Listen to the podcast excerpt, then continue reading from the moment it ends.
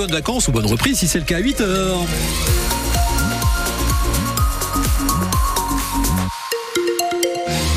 ce lundi 26 février, c'est pas une météo qui laissera place vraiment au soleil. Vigilance jaune pour le phénomène vent cru, avalanche des températures maximales cet après-midi autour de 11 degrés. On va détailler tout cela grâce aussi à vos messages que vous laissez sur la page Facebook France Bleu Béarn Bigorre. Et puis on vous attend pour participer euh, tout à l'heure à notre débat à 8h15. Vous aurez la parole comme chaque matin.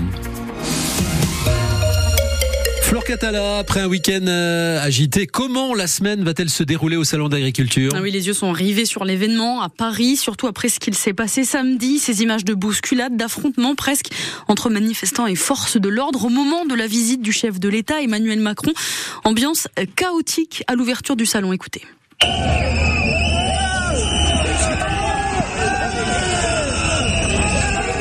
C'est l'ambiance qui régnait un samedi. Depuis la tension est retombée, les heures ont laissé la place aux produits, aux exposants. Ils sont d'ailleurs nombreux à être venus du Béarn et de la Bigorre pour participer cette année à ce salon de l'agriculture, ce 60e salon Damien Gozioso.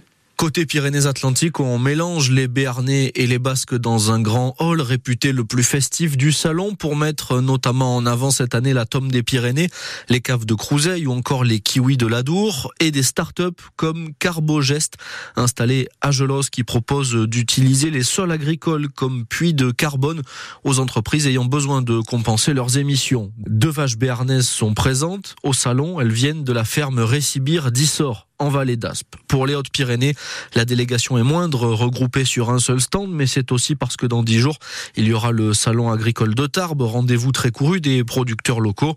Les visiteurs à Paris peuvent quand même goûter évidemment du porc noir de Bigorre, les haricots tarbés label rouge, la poule noire d'Astarac Bigorre, et puis Marius Brossier, boucher à Haussin, participe aujourd'hui au concours de boucherie étale. Lucie Rivière, éleveuse de Carlin, à Neuil, entre Bagnères et Lourdes, présentera après-demain ces chiens au concours agricole général. Voilà pour le programme auquel participent évidemment les politiques qui se succèdent dans les allées du Salon de l'agriculture. Le président du Rassemblement national, Jordan Bardella, était présent hier, opération séduction auprès du monde agricole au lendemain de la visite houleuse donc du président Emmanuel Macron. Hier soir, le Premier ministre Gabriel Attal a pris le relais en passant au salon et en dénonçant, je cite, le cirque médiatique du leader du RN. Chacun y va donc de sa petite déclaration, de sa visite au salon pour occuper le terrain. Un salon de l'agriculture très politique, donc avec de la tension, forcément, vu le contexte de la crise agricole. On va essayer de savoir comment les exposants le vivent, ce salon un peu particulier. On sera en ligne avec l'un d'eux à 8h15 tout à l'heure, un éleveur de Jurançon. Et puis on attend aussi vos témoignages en direct. Hein. Au 05 59 98 09 09. Venez nous raconter si vous suivez ce salon de l'agriculture, si à votre avis c'est un salon comme les autres ou s'il est un petit peu inédit cette année vu tout ce qui se passe autour. Eux aussi veulent occuper le terrain, mais loin du salon parisien. Des agriculteurs des Hautes-Pyrénées ont installé un camp sur un rond-point près de Tarbes, à Pouillastruc. Oui, ils ont ressorti hein, les tracteurs, les ballots de foin, les banderoles et les palettes. Des paysans de la coordination rurale qui ont repris la mobilisation sur le même modèle que les blocages à Séméac et à Ibos au début du mouvement, sauf que cette fois, ils ne bloquent pas vraiment, ils veulent simplement rappeler qu'ils sont toujours bien là, Fanny Narvart. Ça faisait un moment qu'on n'avait plus vu les bottes de foin sur la route et les tracteurs sur les ronds-points, mais les agriculteurs sont de nouveau là, dans les Hautes-Pyrénées, installés devant la supérette Vival de Pouillastruc, un endroit stratégique, explique Marie, ouvrière agricole. Si on regarde bien Pouillastruc, c'est les points cardinaux, où on a Danone d'un côté à Villecontal, qui euh, prend du lait euh, d'avoine en Ukraine. Après, on a l'irrigation aussi. On a la Rosse, on a l'Esteo. Puis si on va par là-bas, on a des impôts, la MSA. Elle regrette que le mouvement se soit arrêté. À côté d'elle, Stéphane, entrepreneur agricole, s'abrite, le feu dans le dos pour se réchauffer.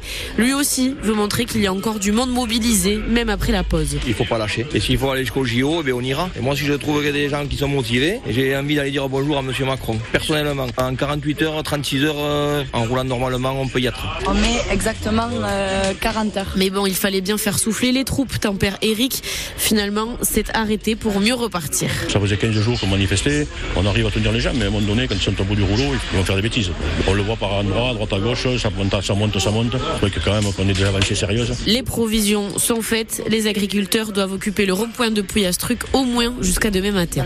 Et on rappelle tout de même que les voitures ne sont pas totalement bloquées, elles sont seulement ralenties au niveau de ce point de mobilisation, donc des agriculteurs de la coordination rurale des Hautes-Pyrénées.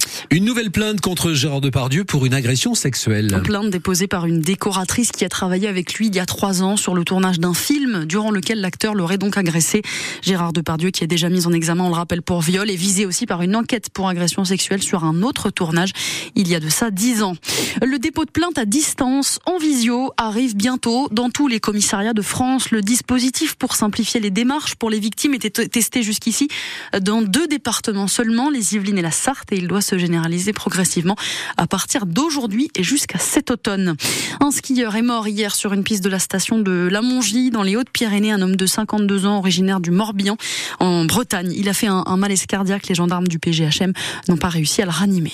Pas de sieste pour les ours cet hiver dans les Pyrénées. Oui, ils n'ont pas encore euh, hiberné ces ours puisque des traces ont été repérées au début du mois dans les vallées alors qu'à cette période-là, normalement, ils dorment.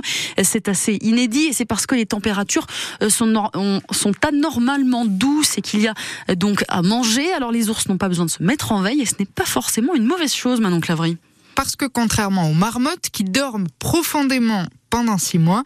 Si les ours se blottissent dans leur tanière, c'est simplement parce qu'ils manquent de nourriture l'hiver. Ils peuvent perdre jusqu'à 30% de leur poids pendant cette période, donc il faut économiser de l'énergie, se préserver en attendant le retour des glands. Il y en a en ce moment, les ours mangent à leur faim et Saurite, qui vagabonde en vallée d'Osso, arrive même à engraisser ses deux petits d'un an. Ça, c'est une bonne nouvelle puisque ça veut dire que quand elle va les lâcher dans la nature, quand ils vont s'émanciper, fin avril, début mai, ils seront costauds. Et puis Claverine aussi, puisqu'elle n'hiverne pas, sera en forme pour nourrir d'éventuels petits si elle met bas cette année. C'est possible. Elle a croisé en Aragon deux ours mâles, le vieux Néré et le jeune Rodri. Oui, t'inquiète.